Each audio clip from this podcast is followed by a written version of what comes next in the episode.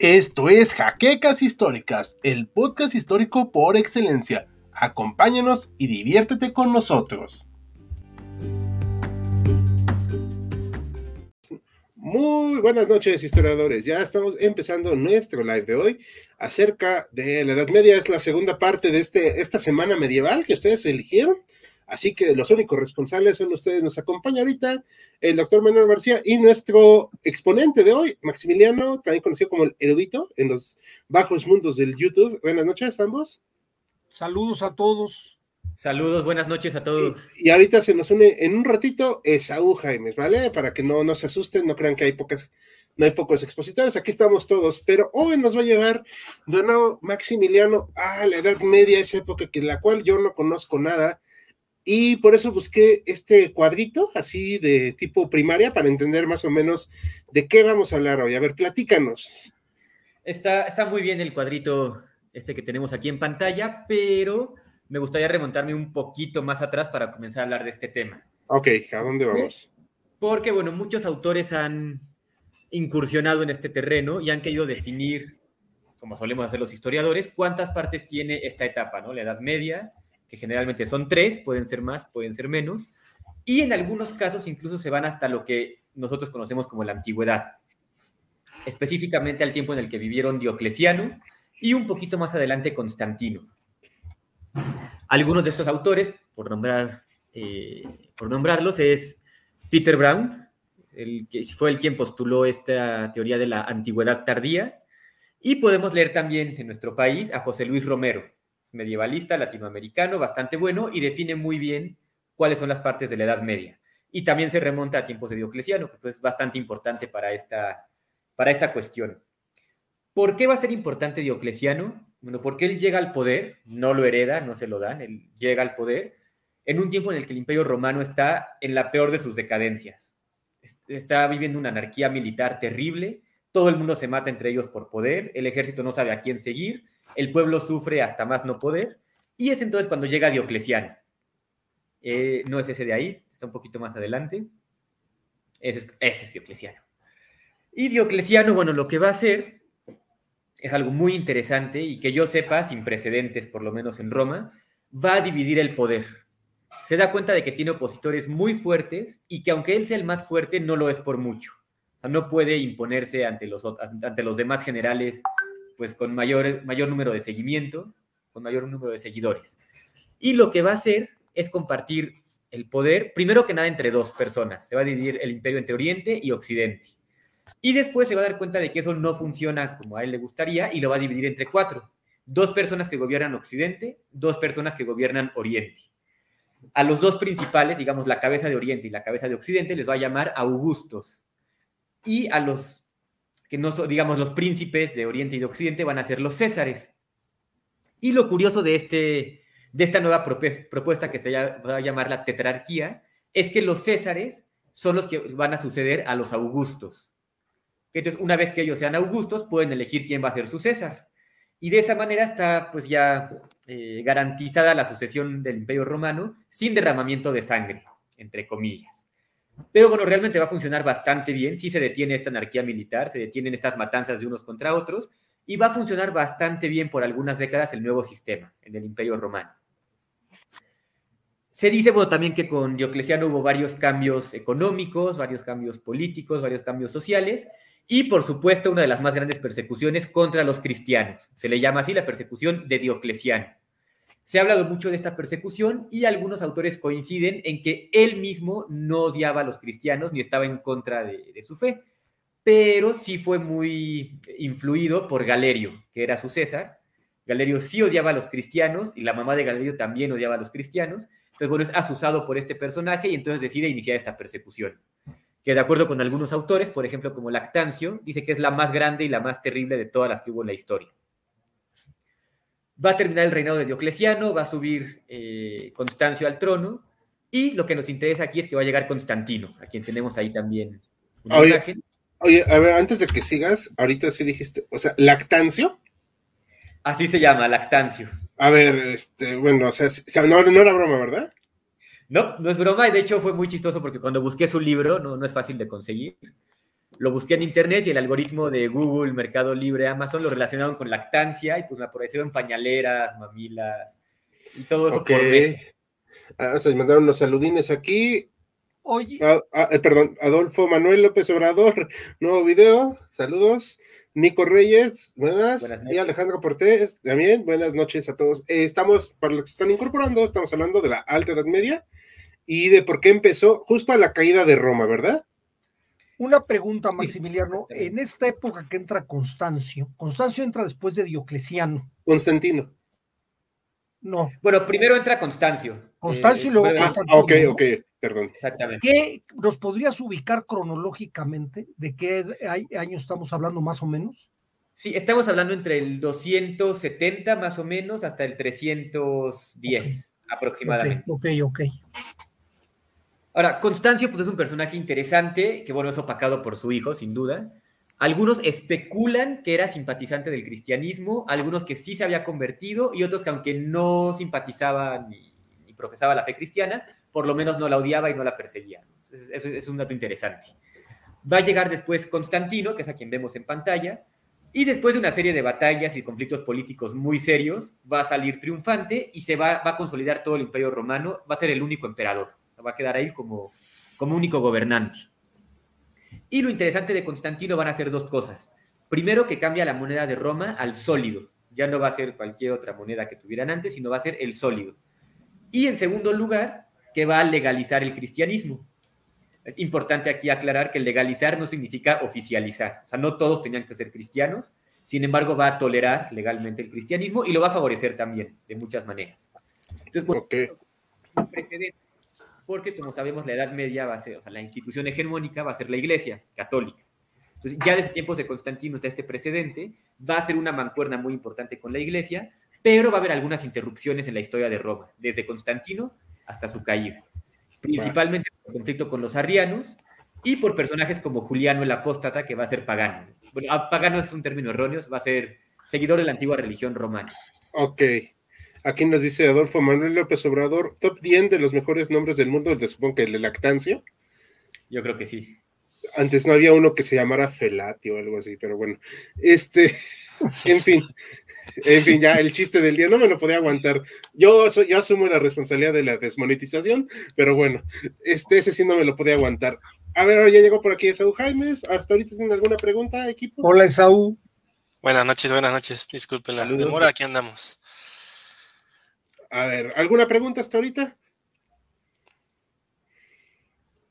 ¿No? Bien. Yo, yo sí quiero hacer una pregunta. Sí, dime. A ver, entonces, ya que estamos hablando del fin del Imperio Romano, como hemos comentado en otro live, por cierto, ya podemos decir que el cristianismo está consolidado o está empezando a consolidarse, porque son dos cosas totalmente distintas. Ah, es una pregunta muy interesante. Yo diría que ya está consolidado. Pero bueno, hay mucha polémica al respecto. Por ejemplo, muchos autores han debatido sobre cuál era el porcentaje de cristianos en el imperio poquito antes de la llegada de Constantino al trono. Y la verdad es que las cifras pues son muy distintas las que dan unos y otros. Por ejemplo, algunos dicen que la quinta parte del imperio ya se había cristianizado. Otros dicen que no es posible que sea la quinta parte y se van hasta la vigésima parte del imperio. Pero es muy difícil aquí rastrear pues el porcentaje de cristianos porque eran perseguidos todavía. Entonces, abiertamente no iban a decir, bueno, sí soy cristiano, no soy cristiano, excepto por los famosísimos mártires. Entonces, cuando se hacían censos, pues la gente ocultaba su, su, religión y pues es muy difícil saber si realmente eran seguidores de la antigua religión romana o verdaderamente ya se habían cristianizado. Ahora, cuando llega Constantino al trono, empieza a favorecer muchísimo a los cristianos, les da las basílicas, les da indemnizaciones, favorece los concilios, va de la mano con los obispos, hace varios varias reuniones con obispos, y él mismo se llama así un, obispo, ¿no? aunque realmente no lo era, él se llama obispo de la religión cristiana. Y mm. unas décadas más adelante va a llegar Teodosio I, estamos hablando del 380 y tantos después de Cristo, no te mandé imagen, pero Teodosio sí va a oficializar el cristianismo. Entonces, ahí sí era, si quieres ser ciudadano romano, tienes que ser cristiano, no hay de otra. Ok. O sea, ya se hace esa fusión de iglesia y Estado, ¿no? Ahí ya hay una fusión, sí, muy fuerte de iglesia y Estado. Sí. Eh, a ver, aquí hay un comentario, está muy bueno. Tengo una duda, ¿los romanos eran intolerantes al lactancia? Pues Lactancio era cristiano, entonces sí, sin duda. Sin duda, sí. Se les atragantaba. Y otra pregunta. Por ahí me tocó leer una de las cartas escritas por Juliano en las Galias. No sé si, nos pueda dar más detalles al respecto. Sí. Bueno, sobre Juliano, sí, es. Eh, de hecho, es el último miembro de la así llamada dinastía constantiniana. Él realmente no desciende de Constantino, pero estaba por ahí. Y es muy curioso porque él al principio es educado por cristianos. bueno, pues es un posible heredero al trono o bueno, va a ser algún funcionario importante, tiene que ser cristiano, hay que educarlo como tal. Y resulta que una vez que se mueren todos los descendientes de, Constantino, Juliano accede al trono y él dice, ¿saben qué? Yo no soy cristiano, yo estoy a favor de los dioses antiguos y inician las persecuciones otra vez contra los cristianos de todas las denominaciones. Y de hecho va, a estudiar los textos cristianos y va a decir, ah, bueno, aquí dice que antes del fin del mundo se va a reconstruir el templo de Salomón, entonces pues hay que reconstruirlo o hay que destruirlo, ¿no? O sea, va, a haber ahí muchos movimientos muy interesantes. Finalmente es, es en una batalla, se muere y bueno, ya después va a llegar Teodosio, a quien vemos, no, no es el que tenemos en pantalla, no, no tenemos imagen de él. Teodosio es... Ah, no, no, no, no lo tenemos. No, no lo tenemos. Va a oficializar el cristianismo pues en todos los territorios de Roma y a partir de ese momento ya podemos llamar a los paganos paganos. ¿Por qué? Bueno, porque paganos viene de un término en latín que significa algo así como del campo. Y entonces la gente que no simpatizaba con el cristianismo va a decir, ok, sí soy cristiano, mira, te digo el credo, dame la ciudadanía y una vez que la tienen se van al campo para practicar abiertamente su religión, sea cual sea. Entonces los paganos son estos eh, individuos o incluso grupos que dicen ser cristianos, pero realmente no lo son y ocultan su verdadera religión. A partir de ahí ya se puede llamar paganos a todos aquellos que profesan religiones como la religión celta, la religión romana, la religión griega y muchas otras. Ok, me parece perfecto. Déjame ver una preguntita que nos dejaron aquí. Eh, ah, no, es esta. ¿Jesús Cristo viene de Sol Invictus con, con Constantino? Perdón. No, total y completamente no. Eh, viene de muchísimo antes. Ok. Bueno, este señor aquí es este Rómulo, ¿qué? ¿Augusto? Rómulo Augustulo. Sí, es muy irónico el nombre de este, de este emperador romano, porque, bueno, sabemos según la leyenda que el primer emperador romano fue Rómulo, ¿no? Rómulo criado por la loba y que tuvo a su hermano Remo. Y el último emperador romano de Occidente va a ser este que tenemos en pantalla, Rómulo Augustulo. Que ahí le van a tocar justamente durante el siglo V todas esas invasiones germanas que terminan por destruir el, occidente romano. Este que tenemos aquí en pantalla fue depuesto por Odoacro. Odoacro es uno de los líderes germanos que van a llegar a Roma, llega hasta donde está Rómulo Augustulo y Rómulo Augustulo se rinde. De hecho, se escapa y pues rinde el eh, vive el resto de sus días en el exilio. Y bueno, a partir de ahí es cuando oficialmente llamamos la caída de Roma, ¿no? Y el inicio de la Edad Media, según la división tradicional de la, de la historia. historia. Oye, aquí hay una pregunta muy buena. Eh, ¿Esta aceptación o tolerancia se da con el edicto de Milán? Exactamente, el edicto de Milán, que no fue, no está oficializando el cristianismo ni creando ninguna iglesia, simplemente está legalizándolo, ¿no? Es decir, ya aceptamos todos los, los cultos que haya, y de hecho lo especifican, ¿eh? son muy claros cuando lo dicen. Dicen, no solamente estamos aceptando el cristianismo, sino todos los cultos, todas las religiones que hay en el imperio, y de acuerdo con ellos es porque quiere que todos los dioses le sean favorables a su gobierno. Una, cuestión, los, los, los pueblos germánicos que se apoderan de Roma, se apoderan de Roma, pero se romanizan. Sí. Van a aceptar muchas costumbres romanas y entre ellas la Iglesia Católica. Sí, aunque ese va a ser un curso bastante largo y bastante complicado. Para esto nos sirve muchísimo José Luis Romero, porque él dice que en este tiempo, digamos en el siglo V y en adelante, va a haber tres factores culturales que van a pues, estar jugando entre ellos, ¿no? El primero de ellos es la romanidad. Romanidad se entiende, por ejemplo, el hablar latín, conocer el derecho romano, tener todas estas costumbres, tradiciones y lo que llaman en ese entonces la civilización. Los bárbaros van a ser considerados, pues, lo peor de la, de la humanidad, son casi, casi salvajes, mientras que los romanos se ven a sí mismos, pues, como la gente más civilizada que puede haber. Entonces, en primer lugar está la romanidad. En segundo lugar está el cristianismo que va muy de la mano con los romanos porque ya en su mayoría se han convertido.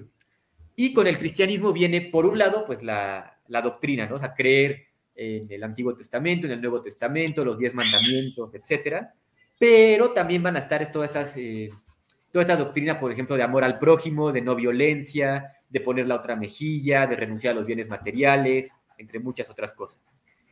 Y la tercera, eh, el tercer elemento que va a estar aquí va a ser el elemento bárbaro, pagano, germano, mejor dicho, germano, que va a ser que desconocen el derecho romano, desconocen el catolicismo y van a querer ahí, por ejemplo, es muy, eh, muy importante para ellos el tema de la violencia. El rey es elegido como el mejor guerrero en muchas de sus civilizaciones y a lo que ellos aspiran es tener una vida muy violenta, destacarse en las batallas, tener muchos botines y pues dominar a los demás.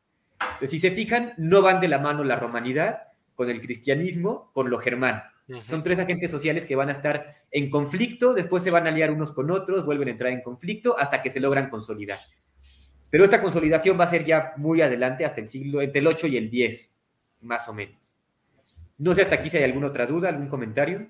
Ah, sí, quisiera nada más, por ahí hay una historia eh, que no sé si es en esta época o más adelante, que es lo que habla de la donación de Constantino. Esa, un documento que aparentemente en algún momento saca la Iglesia Católica y les dice, ¿saben qué? Aquí los únicos que mandamos somos nosotros porque Constantino nos heredó el imperio romano. ¿Hay algo de cierto en eso? Muy poco, muy poco. De hecho, en, torno a la figura de Constantino hay muchísimas leyendas tanto a favor como en contra de él. Y pues, hasta donde yo he leído de documentos de su época, tiene varios biógrafos, tiene varios críticos también, en ningún momento se menciona una donación de, ese, de esa magnitud. La primera vez que aparece es en tiempos del abuelo de Carlomagno, que sería Carlos Martel. Tiene una reunión con el Papa en turno, que si no mal recuerdo es Esteban, pero no me hagan mucho caso. Y dicen que es justamente cuando se reúne Esteban con Carlos Martel, cuando le dice, ¿sabes qué? Tengo este documento, aquí dice que Constantino nos donó todo, y por lo tanto, pues tú eres vasallo mío, ¿no? Ándale, ándale. Sí, básicamente. Pero bueno, sabemos que ya en el siglo XIX se pone de moda la filología, se pone de moda la diplomática, diplomática como el estudio de los, de los documentos, ¿eh? no como, como acciones diplomáticas. relaciones, Exactamente. Y se dan cuenta de que el documento es falso, no usa eh, palabras de la época, no está escrito con materiales de la época y por lo tanto, bueno, pues es una de las primeras falsificaciones así de fuertes en la historia. Ok, aquí nos manda saludos Isabel Salgado, que casi siempre nos ve. Buenas noches, Isabel. Entonces, ya aquí vamos a ver este choque cultural muy grande. Muy grande. Eh, obviamente va a cambiar con el paso de los siglos, porque ni siquiera puedo decir años, sino siglos. Pero entonces, la Alta Edad Media sería el periodo en que empieza, o sea, termina la caída de Roma y empieza la Alta Edad Media, pero obviamente no todos dicen, oh, ya estamos en la Alta Edad Media, ¿no? O sea. Exactamente. De acuerdo, de acuerdo con la división tradicional, la Edad Media como tal comienza con la caída de Roma. Okay. Y bueno, pues inicia siendo la Alta Edad Media, ¿no? Es este primer periodo de la Edad Media. Sí, pero no es como en Starbucks, ¿no? Que es alto 20, o sea, es, este es algo más, o sea, es alto. más profundo. Sí, un poco más metafórico. Ok, bueno. Tengo este, ahí eh, un par de preguntas, no sé si haya sí, adelante, digamos. Eh, me, me pareció muy interesante estos tres eh, temas que, se plantean como choque de, tres grandes rubros. Y mencionaste que tardan en, digamos, en formarse como hasta el siglo VIII, siglo IX. ¿Hay alguna entidad, alguna región o no sé, persona en la que podemos decir, aparte, en, en este lugar o en esta entidad, podemos hablar de que ya está con este, consumado estos tres puntos en uno solo? Sí, y sería en el Imperio Carolingio. Algo me decía que era por ahí. Sí, exactamente. En el Imperio Carolingio bueno, va a ser muy importante porque Carlomagno se ve a sí mismo y es, de hecho, cristiano, ¿no? Es bastante devoto del cristianismo. Pero, bueno, de acuerdo, digamos, con los estudios étnicos, pues él sería básicamente franco y los francos son un pueblo germano. digamos, étnicamente va a ser germano, espiritualmente o culturalmente va a ser cristiano. Y además, pues se va a latinizar. O sea, se dice que estudiaba el latín, parece ser que lo hablaba. juega muy de la mano con el, con el Papa, los dos papas que están en, tiempo suyo. Y de hecho, él va a decir, bueno, conquista territorios, ya lo hemos visto en otros en vivos, y los va a cristianizar. Entonces, yo diría que es a partir de ese momento, más o menos, cuando los tres elementos empiezan ya a jugar en sintonía y básicamente sin ningún problema entre ellos. Perfecto. Eso, eso ya, ya no es alta edad media, ya es después, ¿no? No, sigue siendo alta edad media todavía. Ah, ok, perfecto, perfecto. Adelante, adelante. aquí nos mandan, este, pues este mapa que ahorita nos habías compartido, para que veamos cómo fueron las invasiones germanas, bueno, bárbaras, de germanas bárbaras del Imperio Romano, y cómo fueron bastante importantes. Y esto va a determinar mucho del, Diego, del mapa geopolítico, ¿no? Con el paso de los siglos. Así es. En cuanto al término, bueno, siempre se había usado el término bárbaro, ¿no? Los bárbaros invaden Roma. Hoy en día se considera despectivo y se dice que toda cultura pues tiene algo de, civilizado en ellas, ¿no? Entonces ahora se usa el término este, germanos. Los germanos invaden lo que era antiguamente el Imperio Romano. Y bueno, nuevamente José Luis Romero es muy importante aquí porque dice que hay por lo menos dos periodos de grandes invasiones durante la Alta Edad Media. En este caso vemos el primer periodo de invasiones o las primeras invasiones que serían los germanos apropiándose de todo el territorio occidental. Vemos aquí a los visigodos que se apoderan de lo que hoy en día sería España. Vemos a los vándalos que se apoderan del norte de África y algunas islas que hay por ahí, incluso llegan a Roma, bueno, a Italia, perdón. Vemos a los ostrogodos que llegan a lo que hoy en día sería Italia y por supuesto a los francos que se apoderan de lo que hoy en día sería Francia, en ese entonces la Galia. Aquí estoy viendo esta parte de, no sé si se ve en la transmisión, el, el puntero aquí del mouse, que hizo ostrogodos que pasaron acá por Crimea como hacia Constantinopla. O sea, ¿se integraron o algo así ahí al imperio? Ahí pasan muchas cosas. Sé que intentan invadir Constantinopla, no tienen mucho éxito. O sea, Constantinopla es muy fuerte todavía y pues digamos que son rechazados. Aunque sí se forman confederaciones en algún, de uno o de otro lado aquí nos manda, dice Perro Fino, que se cambió el nombre y foto de perfil para que no los desmoneticen. Muchas gracias. Es que la imagen de Adolfito siempre es un problema. La verdad es que no entendemos por qué, pero bueno. Eh, aquí dice Isabel Salgado, ¿sabían que dar like a esta transmisión favorece la digestión y fortalece el cabello? No me crean, den like y verán las mejoras. Es gratis y puede ser su única oportunidad de no terminar pelón. Bueno, yo afortunadamente tengo mucho cabello. Entonces, pues yo agradezco la recomendación. Ah, bueno, yo no dije nada, ¿eh? si, te suscribes, bajas de peso. Ah, bueno, ese, ese sí me es muy importante, pero bueno. Ah, a ese sí nos anotamos. Ah, Mari Carmen López nos manda saludos, buenas noches. Saludos. Oh, saludos, saludos, Mari Carmen. Eh, pues bueno, entonces, la alta edad media, vamos ahora sí al esquema que habíamos visto al principio. Sí, solo antes quiero aclarar un punto. Mencioné hace rato a Peter Brown, ¿no? Que es este controvertido autor que menciona la antigüedad tardía. y de hecho es más o menos por él que decidí empezar con Diocleciano. Okay. De acuerdo con Peter Brown, la antigüedad tardía sería ese tiempo que va entre Diocleciano y su gobierno hasta Carlomagno. Entonces, él no lo ve tanto como Edad Media, sino como una prolongación de la antigüedad, rompiendo un poquito con el esquema tradicional. Pero bueno, de acuerdo con la tradición, la Edad Media comienza con la caída de, de Roma en el 476 y a partir de ahí estamos hablando de alta edad media. Ok. Aquí nos comenta, o sea, nos vemos así a grandes rasgos, que es del siglo V, o sea, el año 400 y tantos, al siglo XI, o sea, como por los mil, ¿no? Exactamente. Cinco siglos, o sea, más o menos. Eh, sí, básicamente sí. O sea, más que el virreinato, o sea, para que lo pongamos en proporciones, porque decir los años así esto es algo muy importante para los historiadores y perdón por interrumpirte, pero es algo muy importante porque nosotros decimos, no, pues cinco siglos no lo medimos. Pero, por ejemplo, tomando en cuenta que México es un país independiente desde 200 años y luego, ajá, dos siglos y 300 años de virreinato, o sea, y aún así estaremos hablando de apenas la alta edad media en esta división. O sea, es un periodo... Apenas una tercera parte de, de toda la edad media, ¿no? Ajá. O sea, es una cosa brutal, ¿no? sí, o sea, es una cosa, es un periodo larguísimo, digo, para ser estudiado, es algo brutal. Y además pasan muchísimas cosas en ese periodo. no es que como que se haya estancado la sociedad ahí, sino que hay invasiones, llegan los papas, llegan varias herejías, o sea, pasa de todo en esa edad. Ahorita vamos a ver un poco de eso. Y aquí me acuerdo de las clases que me diste de algo de Edad Media. Recordemos, Edad Media como concepto es algo muy reciente y se usa posterior, o sea, posteriormente, como para decir los iluminados de la ilustración, que eran superiores, ¿no? Y que esta parte de la Edad Media como el estancamiento.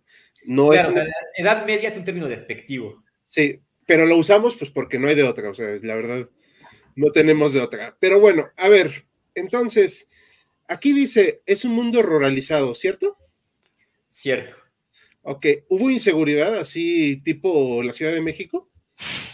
Pues sí, bastante inseguridad. digo, toma en cuenta para empezar las primeras invasiones, ¿no? Que llegan visigodos, ostrogodos, francos, vándalos, los usos siguen por ahí. Es muy fácil que en cualquier momento te toque una invasión, que tengas que ir a la guerra, que invadan tu pueblo y lo destruyan por completo. Empezando por ahí. Por otro lado, pues, gran pobreza económica, ¿no? O sea, ya no pueden tener la riqueza que tenían antes en tiempo de Roma y por lo tanto, pues eso tiene que ver con el crimen, sin duda. Pregunta rápida, cuando nos referimos a, este concepto de invasiones, ¿estamos hablando de invasiones a lo que era el territorio del Imperio Romano? Así es. Ok, perfecto.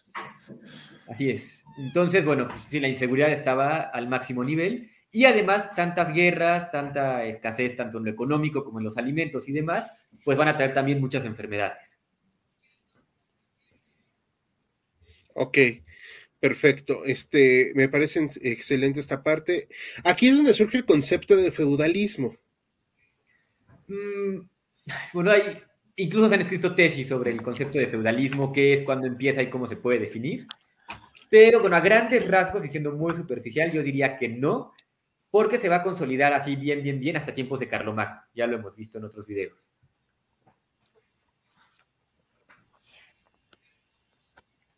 Perdón, tenía apagado el micrófono. A ver, entonces, a ver, prosigue. ¿Qué pasa aquí? O sea, ¿por qué es importante esta, esta alta edad media?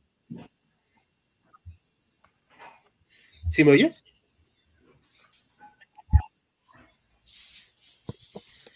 Te trabaste un poquito, ¿puedes repetir la pregunta? ¿Me oyen? ¿Me oyen? Sí, pero te, dice Maximiliano que te trabaste un poquito. ah, ya, ya, ya. Perdón. la pregunta. Ok, aquí dice, ¿en qué momento? ¿En qué momento se consolida el modelo feudal en la sociedad y cómo se da ese proceso? los primeros vestigios así ya de sociedad feudal como tal, más o menos bien consolidada, se dan en tiempos de Carlomagno, cuando se dan cuenta de que hay pues algunos señores muy poderosos, tanto económica como militarmente, y otros pues que más bien están desvalidos, pero que necesitan trabajo y algo que comer. Entonces se hace esta especie de contrato en la que yo te ofrezco mi protección y a cambio tú me das tu trabajo, ¿no? cultivas las tierras que están aquí. Entonces ahí empieza ya este contrato social, económico, está bastante bien estructurado, hay, hay, documentos de la época donde se explica cómo funciona, y pues a partir de ahí ya se institucionaliza el feudalismo como tal. Ok, Perfecto. Ah, habíamos comentado que íbamos a poner obras historiográficas al final del texto, digo, del en vivo. Ahorita si puedes compartirnoslas porque nos están preguntando precisamente de eso. Y aquí encontré este cuadrito que me pareció muy sintético de lo que son las divisiones de la Edad Media. ¿Sí es más o menos correcto?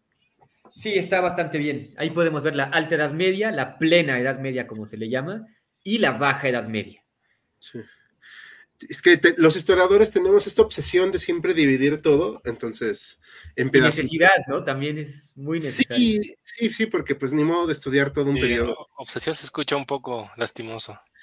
¿Pero lo es? Sí, pero se escucha lastimoso. ah. Ok, bueno, Te, mandé por ahí una imagen de la Bueno, no, todavía no, no llegamos a la expansión, de algunos personajes de la iglesia. No sé si las tengas por ahí. Sí, claro. A ver, este señor, San Antonio Abad, ¿no? San Antonio Abad, muy bien. A ver, ¿por qué? bueno, de hecho no entra como tal en tiempos medievales, él vivió, es contemporáneo de Constantino, pero va a ser muy importante porque durante ese tiempo, digo, desde un poco antes también había, pero bueno, ahí va a haber mucha más afluencia en estos movimientos que van a ser los renunciantes. Es decir, mucha gente lee la Biblia, va a ver cuando dice, deja todo y sígueme, ¿no? Vende tus propiedades, dáselas a los pobres y sígueme, cosas así. Y entonces mucha gente va a decir, bueno, si es cierto esto, el mundo material no me deja nada, no hay nada por qué luchar aquí, entonces dejo los bienes materiales y me voy a vivir como asceta. Los ascetas renunciaban, pues básicamente a todo, renunciaban a los placeres carnales, renunciaban a los bienes materiales, sí comían, pero bueno, muy poquito, ¿no? Ayunaban, se la pasaban todo el tiempo rezando, y vivían a las afueras de la comunidad. Puede ser en el bosque, puede ser en el desierto o en los lugares más recluidos que se puedan imaginar. Entonces, al principio, bueno, pues se va uno, se va otro, se va otro y viven solitos. Después se dan cuenta de que hay mucha gente que está renunciando a la comunidad y se unen entre ellos. Y bueno, San Antonio Abad va a ser uno de ellos, ¿no? Él va a renunciar a la vida terrenal, se va a ir para dedicar su vida a Dios y va a ser uno de los primeros líderes de estas sociedades de anacoretas, renunciantes o digamos, estos primeros monjes que va a haber en la historia. Ok. Lo puse a él de la mano con el siguiente personaje que tenemos ahí en las imágenes. Ese de ahí, que es San Benito de Nurcia. San Benito va a ser muy importante también, de hecho es el santo patrono de toda Europa, pero él va a vivir ya mucho después, él es del siglo VI.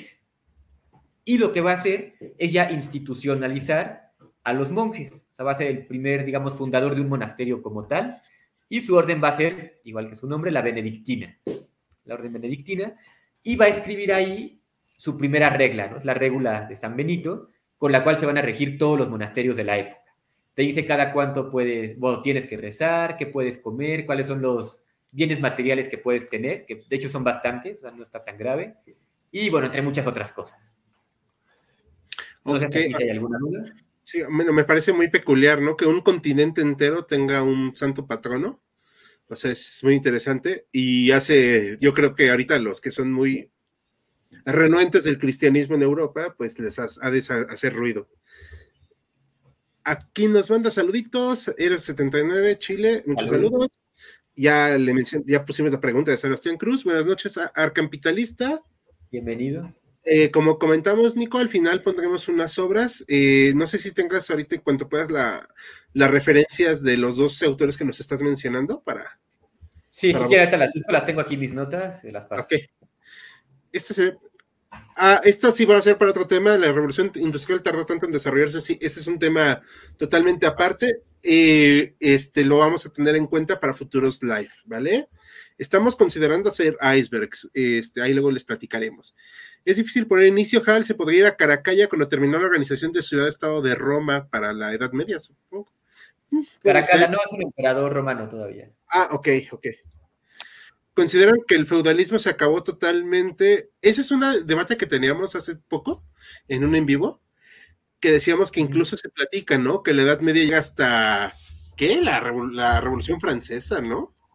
O sea, de acuerdo con los historiadores marxistas, Sí. Ándale, que son los, los escritores marxistas, ¿no? Sí. que consideran que con la revolución francesa ya es como esta revolución en contra del feudalismo y de la monarquía como tal. Entonces ahí ya se puede marcar un, fin de la Edad Media. Aquí dice, porque en el sistema feudal se tuvo un sistema de castas con económicamente era muy claro, eso a largo plazo no era rentable para nadie.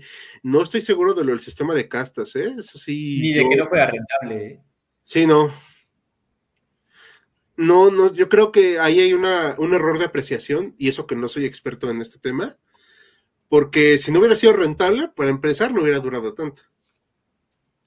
Para empezar. Y por otro lado, pues. era extendido tanto. se extendió por toda Europa, básicamente. Y además, pues quedaba muy ad hoc para la crisis que se estaba viviendo, ¿no? en cualquier momento te podían invadir, tú no tenías tierras, entonces era muy fácil, ok, trabajo para ti y a cambio me brindas protección. es algo muy sencillo y muy funcional. Sí, era. la palabrita de casta, ¿no?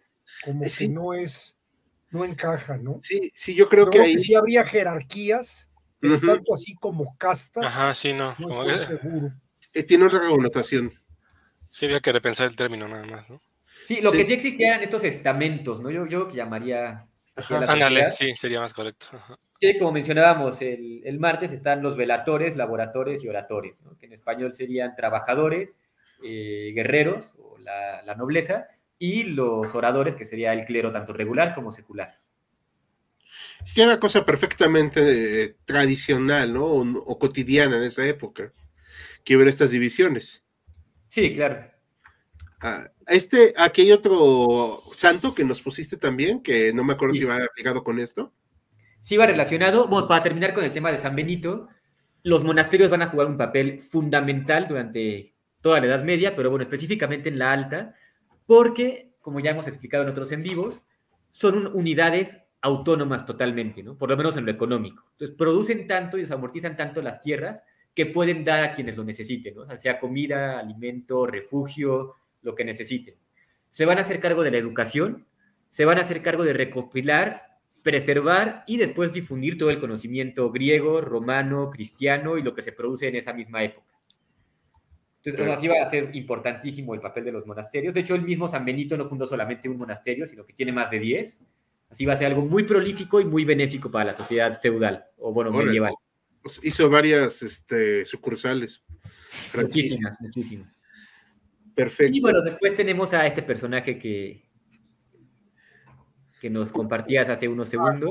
Sí, Ah, quiero poner un comentario aquí de Arcapitalista que dice, la escuela pública me falló otra vez. Este, no, no, no, digo, tampoco se trata de atacar eh, tu formación, solamente ir corrigiendo algunos términos que luego tenemos de vicio. Todos lo tenemos, o sea, tampoco es para tanto. No pasa Claro. nada. Eh, aquí dice Arcapitalista, bueno, eh, Isabel Solo, depende hasta dónde flexibilices el término feudalismo. Siempre, ciertamente hay cuasi feudos aún hoy en día. Este, no sabría, eh, la verdad es que no estoy. Mira, no, no quiero sonar muy reduccionista ni, no sé cómo se diga, tal vez obsesionado con el término, pero en teoría las monarquías que hay hoy en día, pues siguen siendo duques, sigue habiendo marqueses, sigue habiendo condes, y por supuesto responden todos al rey. Condados. Bueno, pero son cosas más simbólicas, ¿no? Pero ya servidumbre, No, bueno, servidumbre como tal ya no. ya no, No. hay. Y de hecho, la, así como comentario cultural, la nobleza, así, inglesa, trae una crisis económica fuerte zona, ¿eh? O sea, Salvo la- tiempo, sí. sí, salvo la familia real inmediata, digamos, la que le sigue, si anda en penurias. Aquí, ¿Es adecuado de forma, aquí pregunta Marcos Lascano, ¿es adecuado de forma general considerar que el imperio romano se redujo al Vaticano para sobrevivir como imperio? Pues de alguna manera siguió sometiendo al mundo, pero ahora por medio de la fe. Ah, Yo no diría sometiendo, Mm, No, de ninguna manera. más bien pues jugando un papel, ¿no? Ah, Nos despide ahorita Perro Fino, dice que me voy a cenar, uh, bueno, te lo, Provecho, provecho. mucho, pero pues te lo te pierdes para el resto y lo sintonizas luego. Pero yo no diría someterlo de la Iglesia Católica, se me hace un término un tanto inapropiado. O no sé qué- Totalmente. Más bien yo creo que, digo, leyendo el comentario, más bien que- creo que reducir el Imperio Romano al Vaticano creo que es donde no está este, el todo correcta la apreciación, ¿no? O, sea, o no sé, Maximiliano, que si, si estoy mal. ¿Se acuerdan de estos tres elementos que mencionaba, de lo germano, lo romano y lo cristiano? El Vaticano sí, bueno, el Vaticano no todavía, porque son los estados pontificios, Ajá, los estados pontificios. va a encarnar lo que es lo cristiano y de cierta manera también lo romano. O sea, van a heredar como esta tradición de el latín, el derecho romano, las tradiciones, la cultura. Y en ese sentido sí va a ser un referente, ¿no? O sea, nuestro contacto con Roma está a través de la iglesia. Pero tanto así como querer dominar, imponer, eh, someter, no. Ok. Eh, no, nos manda aquí saludos. Dana, muy buenas historiadores, muy buenas noches. Muy Buenas noches, buenas noches. Isabel, eh, bueno, al menos por Argentina tiene regiones como Formosa, que es casi un feudo de Insfran, y tiene mucha gente en estado de servidumbre. Ahí sí desconozco totalmente, pues porque Sí, yo, yo también. Sí. Sí, o sea, acá en México pues podemos hablar de condiciones deplorables, pero no sabría decir también a ciencia cierta qué pasa. A ver, entonces, este señor que sigue aquí, San Gregorio Magno, ¿qué onda? ¿Qué le pasa? Porque está- Exactamente. Primero que nada, me gustaría que nos estuviéramos un poquito la iconografía. Es nada más un dato cultural, un breviario. A quien vemos ahí es un papa. Ese sí es el- así el máximo dirigente de la Iglesia Católica aquí en la tierra. Y lo podemos distinguir muy fácilmente por la tiara papal. Siempre que vemos a un personaje con ese, digamos, gorro, sombrero que tiene tres niveles, parece que son tres coronas, es un papa, no hay de otra. Porque el papa es el único que tiene derecho de usar esta indumentaria. Bueno, una vez aclarado este... ¿Qué significan corona. las tres coronas? Si tienes el. Realmente no estoy muy seguro, pero vemos que en la Edad Media, y bueno, para el cristianismo el número tres es muy simbólico, ¿no? Sí. Entonces hay tres niveles en el universo, hay tres estamentos durante la Edad Media, Tres dioses, que son uno. O a uno, tres hipóstasis. Ujú, Ok. Entonces, bueno, están esos, esos tres niveles de su tiara. Y no hay que confundirlo con la mitra de los obispos, que se parece, pero no son iguales. Ahorita vamos a ver una. Ok. El, pa- el papa que vemos aquí es San Gregorio Magno. Y de hecho, algunos historiadores dicen que auténticamente es el primer papa de la historia. Se van a preguntar por qué, porque bueno, mucha gente dice que San Pedro es el primer papa, ¿no?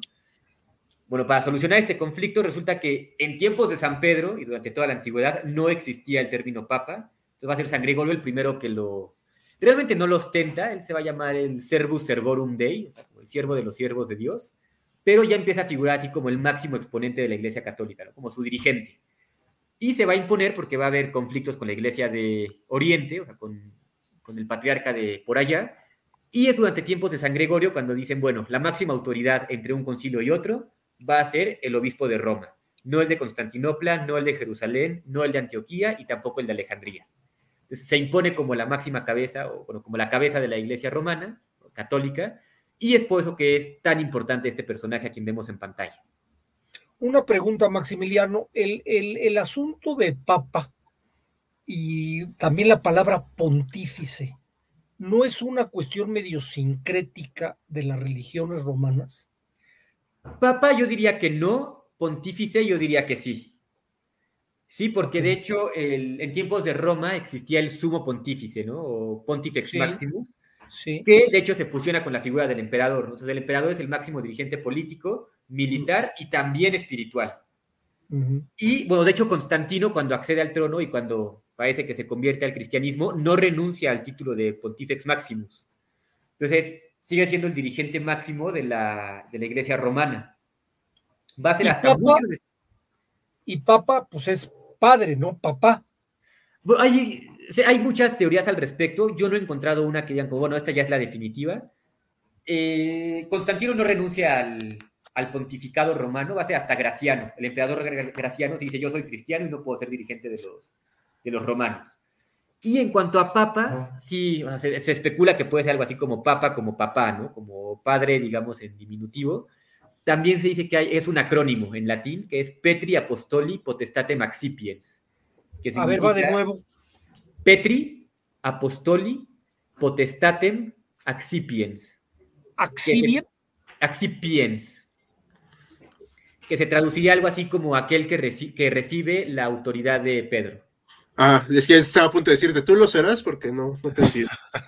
es un acrónimo, pero bueno, si checamos hoy en día las fuentes recientes, dicen como no, o sea, sí suena muy lógico que sea así, pero parece ser que no lo es. Entonces, pues, es un término ahí un poco oscuro en ese sentido. ¿Desde cuándo se empieza a, usar como...? De un poquito después de San Gregorio. Ah, entonces es bastante antiguo. Sí, bastante. Sí. Aquí Isabel Salgado dice que es la Trinidad. Dana nos comenta que en teoría, no sé, estoy leyendo nada más, las tres coronas significaban los tres poderes papales sobre los reyes, sobre el mundo y como llante de Cristo, creo. Eh, no sé, la verdad. Sí, no estoy muy seguro, pero gracias por el dato, lo podemos revisar. Y Luego hacer un vivo sobre eso después. Sí, sabes, es lo que te iba a decir, que hay que hacer un vivo de los papas y así como del significado y de eso. Una disculpa, yo sí soy un apóstata totalmente, entonces ni idea de estos temas. ¿Cómo fue que el Vaticano se hizo con la supremacía en la Iglesia Católica? ¿Fue por vía militar o alianzas, con puros abrazos? creo que la, la pregunta está un poquito mal formulada. O sea, ya desde los tiempos de San Pedro, pues Roma era importante. Digo, Roma ha sido importante siempre en el, en el ámbito político. Pero una vez que empieza a haber obispos ahí, pues bueno, obviamente es el obispo de Roma, ¿no? Es el obispo de la capital del mundo. Sí tenía supremacía por todos los demás territorios del Imperio Romano, aunque sí había competencia, sobre todo con Constantinopla. Iba a ser justamente a partir de San Gregorio cuando ya se impone y va a decir, bueno, la máxima autoridad es Roma, no Constantinopla ni ninguno de los otros cuatro patriarcados. Ok, ok, ok, está muy complejo esto. En ese momento con, Gregorio, ¿los otros patriarcados se subordinan al de Roma? Eh, con el de Constantinopla siempre va a haber fricciones, ¿no? O sea, como por qué tú y yo no, yo sigo siendo un imperio romano muy poderoso, etcétera. Pero lo que son Jerusalén, Antioquía y Alejandría parece ser que no tienen tanto problema. Bien. Esa imagen hay que dejarla para más adelante, Hal. Ah, ok. Entonces, ¿cuál me regreso? Sí, o podemos pasar a la que sigue de esa, que si no mal recuerdo debe ser San Isidoro. Ok. Ahí está. Ahí, bueno, podemos ver nuevamente la iconografía. Lo que lleva en la cabeza no es la tiara papal, como pueden ver, sino que es una mitra. Y como es una mitra, podemos ver que es un obispo. Solamente los obispos, arzobispos, usan la mitra. Y podemos ver pues este báculo, pues como de mando, ¿no? Es, es un pastor, tiene que guiar a su rebaño y pues algo muy simbólico en el caso de los obispos. Una pregunta, Maximiliano. ¿Por qué a veces se habla como una institución de la iglesia la mitra? No como sombrero. Yo he oído que dicen la mitra. ¿Se tramitó esto en la... No sé, ¿eh? No, no he escuchado que, se use de esa manera, pero me imagino que usa como la corona, ¿no? Así como la corona de España, la corona en Inglaterra. Ah. la mitra representaría entonces al obispo. Ok, ok, ok. Mm. Y bueno, a quien vemos en pantalla es San Isidoro de Sevilla, por cierto, santo patrón de los historiadores, por si alguien se quiere encomendar a él. ¿E-, ¿Es en serio? Sí, es en serio, es el santo patrón de los historiadores. Uh, Él y también Vera el Venerable tienen ese título. Ah, no, pues. Sería que- ¿Cuándo es el día de San Isidro? Ah, no, no te sé decir, me parece que es por mayo, pero no, no estoy seguro. Ah, Sí. está cerca para celebrarlo como se debe. sí, que por cierto, vamos a hacer un especial el 12 de septiembre, que es el Día del Historiador aquí en México, ¿eh? adelantando mucho el, el tema. Ya podemos incluirlo. Exacto, pero pues uno que insisto que es un hereje, pues no. Eh, aquí nos comenta el callado con el globo era el símbolo del poder sobre la tierra. Sí, yo me acordaba de esa situación. Ah, sí, pero- también. también. A ver, entonces, aquí este señor, ¿qué nos va a aportar? Mucho. Para empezar, se le atribuye a él la evangelización de España. Se di, por ahí hay una historia medio romántica, que el rey era, era arriano y se enamora de una noble que es eh, cristiana católica, y pues San Isidoro entra por ahí y le dice, bueno, pues mira, conviértete, haz esto, haz lo otro, él se convierte y con él se convierte toda España. Un poquito romantizado y muy resumida la historia. Pero bueno, además de haber evangelizado la región hispánica, también se conservan varias obras suyas, como está la historia de los godos, muy interesante y bastante breve, y una bastante más larga y muy, pero muy interesante, las etimologías. Desconozco si es el libro que está sosteniendo en la mano izquierda ahí en la imagen, pero no me sorprendería que fuera así, porque es un libro de verdad muy, pero muy voluminoso. Lo tengo por aquí, se los enseño. Denme un momento. Sacando los papiros medievales acá el compañero. Eh, chicos, ahorita va a regresar, este, no se preocupen, ahí está. Bueno, aquí Oh, lo sí, pueden sí. ver, de hecho, en la portada tiene la imagen de... Ah, su mecha.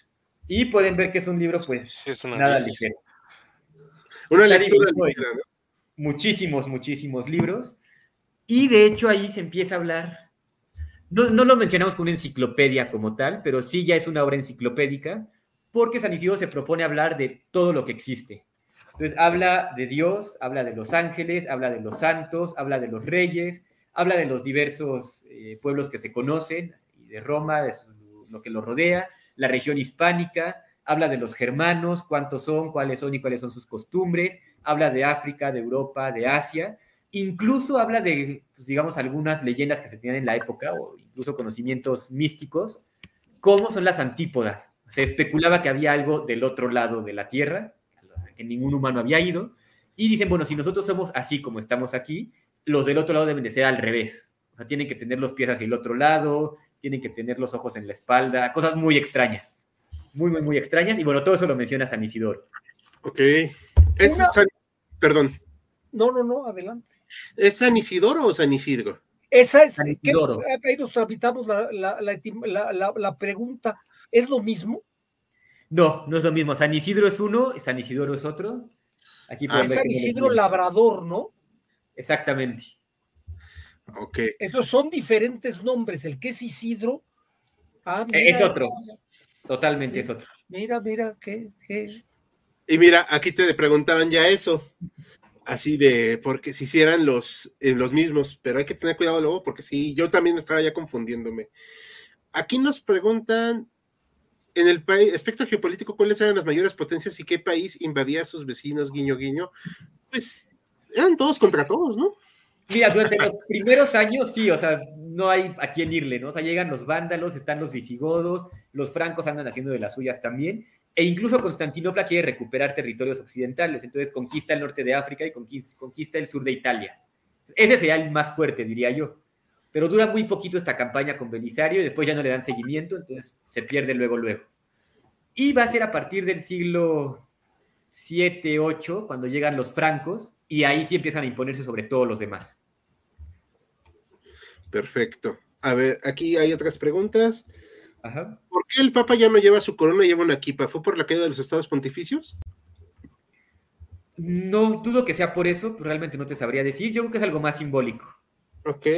¿Y por qué los intentos de los líderes religiosos islámicos y de cristianos es algo similar? También lo veo con judíos. Yo me imagino que por el origen abrámico. Puede ser, pero no necesariamente. O sea, también esta mística, y con mística me refiero como a estos misterios que hay detrás de la figura eh, eclesiástica, pues es muy simbólica, ¿no? O sea, llevan siempre la túnica, llevan siempre algo en el gorro, la cabeza, lo que sea que los pueda distinguir de entre los demás. Llevan palio, el palio es esto que vemos que lleva San Isidoro, o bueno, es algo muy parecido. Está la cuestión de los anillos, de los báculos, las túnicas, entre muchas otras cosas. Perfecto. Y comenta y Nico Reyes, ¿podemos considerar la obra de San Isidoro como una historia universal? No, yo creo que incluso va más allá de eso, ¿eh? más allá de una historia universal. O sea, más o menos como, pues sí, una enciclopedia, tal cual. Ok, muy bien, es un intento al menos. Entonces, ahora, ¿qué sigue de aquí? O sea, ¿qué vamos a partir? ¿Qué sigue de aquí? ¿Cuál es la siguiente este imagen es- que te envié? Esta, ¿no? Ah, ok, bueno, no, todavía no llegamos a eso. Sigue entonces, te envié por ahí un personaje que creo que no hemos mencionado nunca en los en vivos. Carlo Magno. Ese mero. Algo quería preguntar, perdón, lo interrumpimos. Sí, bueno, resulta que Peter Brown, la antigüedad tardía, que es este periodo que él estudia, la define entre Diocleciano y Carlomagno. O sea, con Carlomagno termina la antigüedad tardía y pues especulo yo que empieza ahí la la edad media para él. Para José Luis Romero lo que nos explica es que no, o sea, empieza la edad media con la caída de, Roma, Carlomagno está dentro de esa alta edad media y continúa incluso después de él, hasta las cruzadas. Pero bueno, para uno u, u otro caso, Carlomagno es importantísimo. Y además de esto podemos mencionar otro periodo que les va a sorprender tal vez a los, a los no iniciados en el tema, porque si les pregunto a ustedes cuándo inicia el Renacimiento, ¿qué me dirían? Pues en el siglo XV. 14-15, ¿verdad? Sobre todo en Italia. Sin embargo, los historiadores eh, medievalistas hablan de un renacimiento carolingio en tiempos precisamente de Carlomagno. Y pues es el primer renacimiento, por así llamarlo, en lo que es Europa. Pero ¿Por qué entendido en un concepto así? similar al, al, al otro de nacimiento. Sí, sí, porque se empiezan a recuperar varias tradiciones, por ejemplo, el trivium y el quadrivium, son estas artes liberales, ¿no? Como la retórica, la gramática, las matemáticas, la música, entre muchas otras. Se empieza a recuperar el conocimiento del latín, se recupera, no es como tal un, un movimiento humanista, o sea, porque el ser humano no está en el centro, pero sí se recuperan las artes, se recuperan las artes liberales, se recupera algo de, bueno, mucho de los latinos, va a tener varios asesores, los voy a llamar culturales, aunque no se llamaban así en la época, que vienen de diferentes partes del mundo y que él les financia su educación. Por ejemplo, tenemos el caso de Ginardo. Entonces iba a ser algo muy importante y además el mismo rey va a estudiar. Eso es algo muy revolucionario para la época porque a los reyes no les interesaba saber leer, mucho menos escribir. Pero a Carlomagno sí. A lo que nos cuentan es que no fue muy exitoso con lo de la escritura, o sea, le costaba muchísimo trabajo, pero sí le iba más o menos bien con la lectura. E incluso sabemos que le gustaba mucho leer a San Agustín, o sea, es una de sus lecturas favoritas. Como dato curioso, si buscan a Carlomagno en Wikipedia, van a ver su firma, se conserva la firma de Carlomagno hasta Oh. nuestros días. Órale, qué regio él. Aquí comenta rápido antes de darle la palabra a este, a esta, a este Saúl, también que tiene una pregunta. Dice eh, Isabel que las tres religiones siguen al mismo Dios. Sí, en términos estrictos. Generales, ajá. Ah, y dice aquí, ¿los celtas desaparecen en la Edad Media? No, de hecho, hoy en día hay algunas comunidades, sobre todo en Irlanda, que siguen, hablan incluso las lenguas celta, El gaélico, ¿no? el gaélico, sí. Sí. Oye, ya la- con respecto a la pregunta de las religiones, vaya, es también un poquito semántico, ¿no? Yo creo que las tres religiones son monoteístas, pero no necesariamente es el mismo concepto de Dios. No sé, ¿eh? Ah, Yo estoy más o menos de acuerdo con eso, sí. Pero bueno, ahí habría que meternos ya muy profundamente en la teología islámica, la cristiana y la, y la judía. Ujú. Ok, bueno, eso es, eso es para otro tema, la verdad. Ahí sí nos vamos a. Sí, porque da para muchísimo. Sí, Eh, sí. Ahorita, ¿qué, qué tenemos que seguir? ¿Qué otras características hay de la Alta Edad Ah, Media? nos saltamos este personaje que me compartes ahorita, gracias por regresar a él. Ajá. ¿Y a dónde? No, no, no, ese no, el anterior. ¿A Ulfias? a Ulfias. O sea, lo mencionamos muy brevemente, pero es importante. Porque Ulfias es el personaje de Blanco, ¿eh? no lo vayan a confundir con el de las alas, que es un poco más llamativo. Es el personaje de Blanco que está evangelizando a los otros personajes. Mm. Y los otros personajes son, por así llamarlos, bárbaros, germanos, específicamente. Porque en el concilio de Nicea, en tiempos de Constantino, los arrianos son tachados de heréticos y se les dice que no pueden permanecer en el imperio. Es algo muy importante. Muchos de ellos se van, muchos de ellos regresan después. Pero entre los seguidores de Arrio, que van a tener mucho peso, y de hecho mucho peso histórico también, va a ser Ulfias. También se le llama Ulfilias, Wulfias con W y bueno, muchos otros nombres. Ulfias lo que va a hacer es seguir la, la doctrina de Arrio, que ya hemos explicado en otro momento, y se vaya a los pueblos germanos para difundirla. Entonces, una vez que llegan estas primeras invasiones de los germanos a territorio romano, muchos de ellos, como los visigodos y los ostrogodos, ya conocían el cristianismo, aunque no el católico, sino que pertenecían a la variante arriana del cristianismo. Por eso es tan importante Arrio. Y de hecho, una vez empezada la Edad Media, va a haber muchos conflictos, persecuciones, masacres, vandalismo y demás entre cristianos católicos y cristianos arrianos. Es un conflicto que va a durar muchísimos siglos. Entonces, por eso lo rescato aquí en la imagen y pues gracias por compartirla. Aquí dice Cintia, el término someter resultó muy tajante, pero aceptemos que hablar de lo que hablan era suficiente como para que cortaran la transición, los buscaran y enjuiciaran por herejía y más por apóstatas. Saludos. No. No, definitivamente no. No, o sea, no, no iban los, la iglesia ahí afuera correteando a la gente tampoco, o sea. Además, eso de buscar y enjuiciar, pues suena ya como a la Inquisición, que es bastante tardía, es finales de la Edad Media, y aún así la Inquisición no enjuiciaba a aquellos que no eran cristianos, ¿no? Cierto, cierto. Vale, vale. Y bueno, ya para finalizar, porque nos quedamos sin tiempo, te mandé otro mapa por ahí de invasiones. Islámicas, ¿no?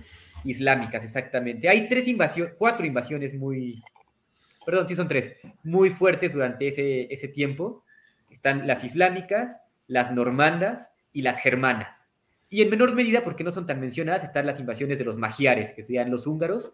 No las vamos a mencionar ahorita, pero sí las islámicas. Si puedo hacer un poquito más grande la imagen, esa de ahí exactamente, podemos ver que son realmente vertiginosas. O sea, muere Mahoma en el 632, como podemos ver ahí en el, en el mapita, y pues casi que inmediatamente empiezan a conquistar todo lo que hay a su alrededor.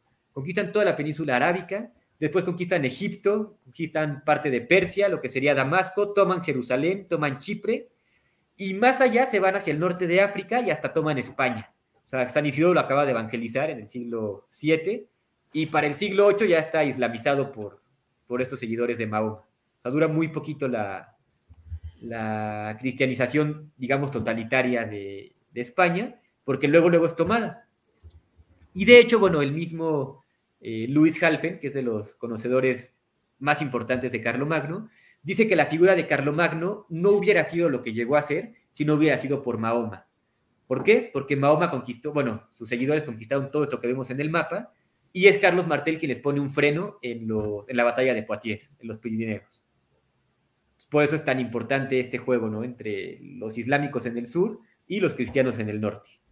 Ok, y también comentabas de unas invasiones acá de vikingos, que son estas. De vikingos, sí, también muy importantes. Aquí las podemos ver. Nos dan años, ¿verdad? Si están ahí en naranja. Podemos ver que, bueno, al que peor le va es a Inglaterra, ¿no? O sea, sí, casi, casi que la conquistan en su totalidad. Vemos ahí un año muy interesante en España, que es el 844. Y resulta que está atestiguado tanto por los vikingos como por los musulmanes, que hubo una pequeña incursión por ahí de parte de los, de los normandos. En el caso de los vikingos dicen así como, bueno, llegamos a este territorio, la gente es rara, nos dieron una golpiza, no regresen aquí jamás. Y los musulmanes dicen algo así como, bueno, pues llegaron unos visitantes muy extraños, nos intentaron invadir, eh, los vencimos y se fueron y ya nunca regresaron. Una cosa más o menos así. Podemos ver que circunnavegan lo que es Europa, o sea, le dan la vuelta por el este y también por el oeste.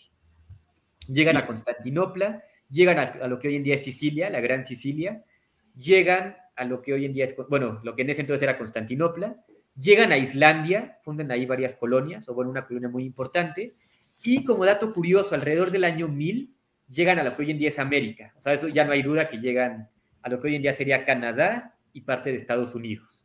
Por Groenlandia, ¿no? Por Groenlandia, exactamente.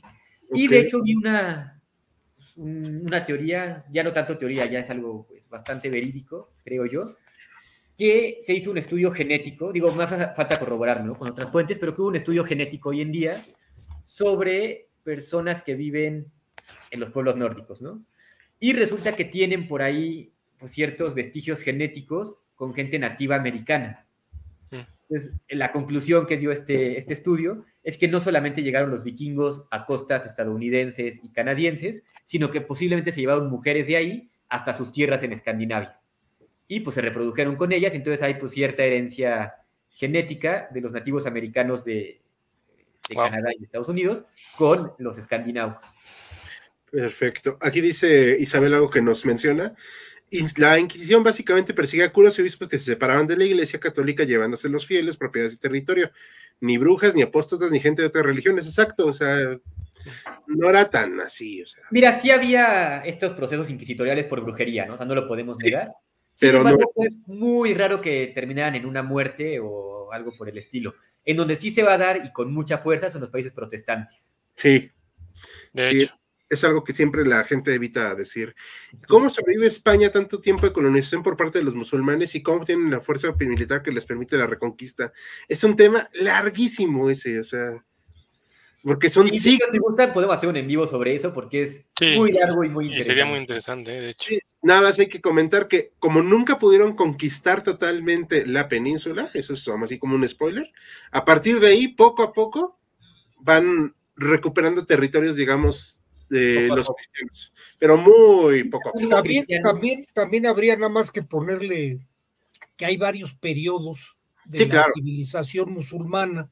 Hay un periodo específico que es el reino de las taifas, donde se, se, pulveriza el imperio de Al-Andalus. Sí. Y estas taifas de alguna manera fueron como ciudades independientes y peleaban de todos contra todos. O sea, se, aliaba el musulmán con el cristiano para pegarle un musulmán, o el musulmán con el cristiano para pegarle otro cristiano. Y en ese relajo, pues fueron ganando territorio los cristianos. Exacto, pero fue muy poco a poco. Muy lento, fueron siete siglos de reconquista. Sí. y también es muy interesante este dato de la culturalización también islamización, porque muchos cristianos sí se convierten, ¿no? Dicen, bueno, me conviene, no me vayan a matar o a pagar, a cobrar más impuestos, me convierto al Islam. Pero muchos otros no, sí dicen, bueno, ya estamos evangelizados, tenemos esa tradición de ser cristianos, es muy importante para nosotros, y nos rehusamos tajantemente a adoptar el Islam. Y lo permitían, ¿eh? Y lo permitía, el, imperio de Al-Andalus permitía las tres religiones, eso sí, las tres religiones que decían que eran las religiones del libro, Exactamente. Las religiones monoteístas y, convivieron. Exacto. Aquí dice, si no me mal, hay una zona colonizada al norte del mar Caspio. ah, sí, aquí por el Volga, ¿no? Por el Volga, sí. Pues de hecho incursionaron mucho por allá, o sea, esclavizaron a los, a los eslavos. por allá y tenían varias rutas comerciales, entonces sí no es de sorprender que haya una pregunta rápida. Había eh, leído, la verdad es que, perdón, no tengo la fuente, pero lo leí eh, recientemente, que de hecho el reino de Sicilia fue fundado, no sé si la palabra sea también correcta, por los daneses, por este... Por, pues normandos, no sé exactamente de dónde, pero sí, efectivamente, o sea, Roberto Guiscardo, pues era descendiente de normandos. Ok, les pondremos la bibliografía de Max en el en vivo, al, cuando termine de cargarse, ahí en YouTube, para que la consulten, ¿vale? Ok. Eh, y Como último dato curioso de los vikingos, de hecho llegan a Constantinopla y el emperador pide que sean parte de su guardia personal. Se le, se le conoce como guardia varega, con V. Y hay un pequeño vestigio por ahí en la iglesia de Santa Sofía, en la basílica. Está escrito en runas, es una especie de graffiti. Y pues dice algo así como Harald estuvo aquí. ok, el vandalismo desde el medievo. se conserva todavía. Ah, es como, como, aquí cultura general, hay que ver cómo subieron por ríos, ¿eh? Sí. Sí, sí, sí. Sí, sí podían cargar sus embarcaciones y pasaban por tierra para después ponerlas en río y pues, continuar por todas. Fueron el terror de Europa, en parte por eso. De lo que sí sé es que a Sevilla entran por el Guadalquivir. Ajá. Sí. Y creo que a París entran por el Sena. Por el Sena, sí es. Dice Isabel, llegaron a Groenlandia y Lavador ya en el continente americano. Sí, exacto. Ahora, como un detalle, pues un poquito épico, pues no sé, un poco fuera de lo común, el emir Abur al-Rashid, Abud al-Rashid, le regala a Carlomagno un elefante blanco, que por cierto se llamaba Abu Abbas. Y es muy curioso porque en tiempos de Carlomagno, ya cuando está muy cerca de su muerte, los daneses empiezan a invadir pues, su territorio, ¿no? Entonces Carlomagno, que pues no estaba que no era ignorante del tema militar, construye varias defensas por ahí, incluso hay una batalla muy importante y envía a su elefante a pelear contra los daneses. Órale. O, suecos, me parece que suecos, pero bueno, es algo por ahí medio, medio raro en la historia, ¿no? Un elefante peleando con vikingos. Sí. ¿En qué siglo aproximadamente acaba la época caballeresca? Ah, esto es una pregunta que yo no Para este entonces ni siquiera ha empezado como tal. Si vemos a este caballero romántico, ¿no? Con armadura a caballo y su lanza, Y pues terminaría en tiempos de Cervantes, yo creo, ¿no? Sí, de hecho. Aquí, pues, como así, la primera cruzada, si quieren, ahí, más o menos. Pero ya hablamos de la primera cruzada. Sí, y bueno, justamente con las cruzadas, ya en el siglo X, con este gran florecimiento que hay tanto en lo cultural, en lo económico, en la agricultura, y este nuevo contacto que hay con Oriente, es cuando ya termina la Alta Edad Media y comienza la plena Edad Media. Sí. Y aquí, como dice Isabel, ya para terminar, en la ciudad con K, donde ahorita hay una guerra, los vikingos también anduvieron. No la quiero mencionar para que no lo marque. Sí, exacto. Que de hecho ya recibimos un corrito de YouTube al respecto, que ya, ya lo discutimos. Ya es oficial. Sí, entonces, bueno, a ver, concluyamos. Eh, Max, ¿qué nos puede decir como la conclusión de esta época?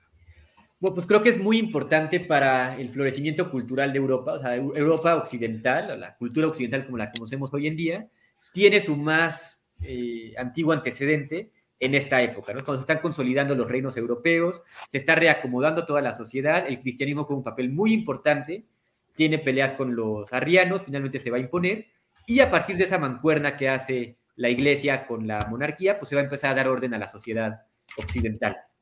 Y para terminar, pues es muy importante este tema que vemos de las cruzadas, de la que ya se ha hablado antes, justamente por este contacto que hay entre Oriente y Occidente y porque favorece el nacimiento del capitalismo, como ya hemos visto antes también. Perfecto.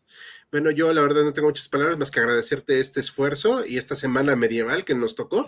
El público eligió, digo, al final, ahora sí, que el público elige, el público manda.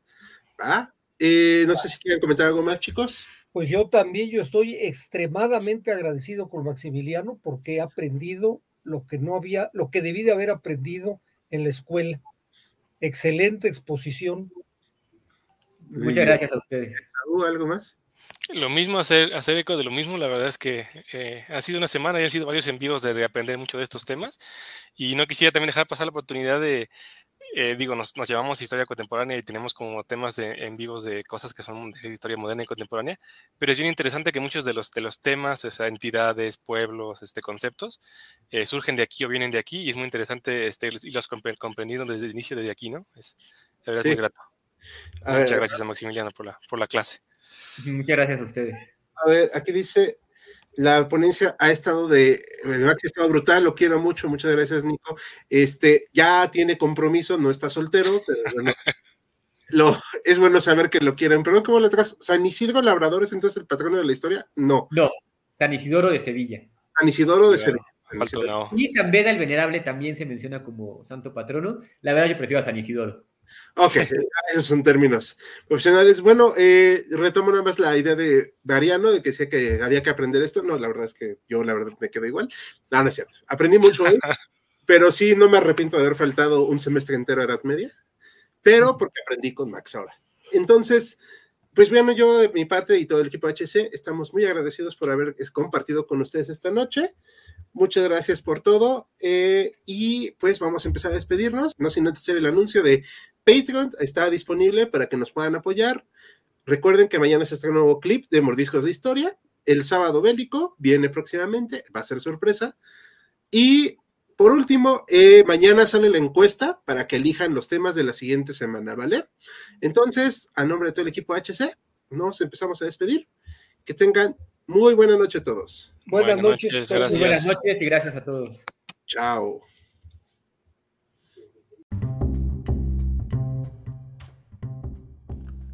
Gracias por habernos acompañado en Jaquecas Históricas, el podcast histórico por excelencia.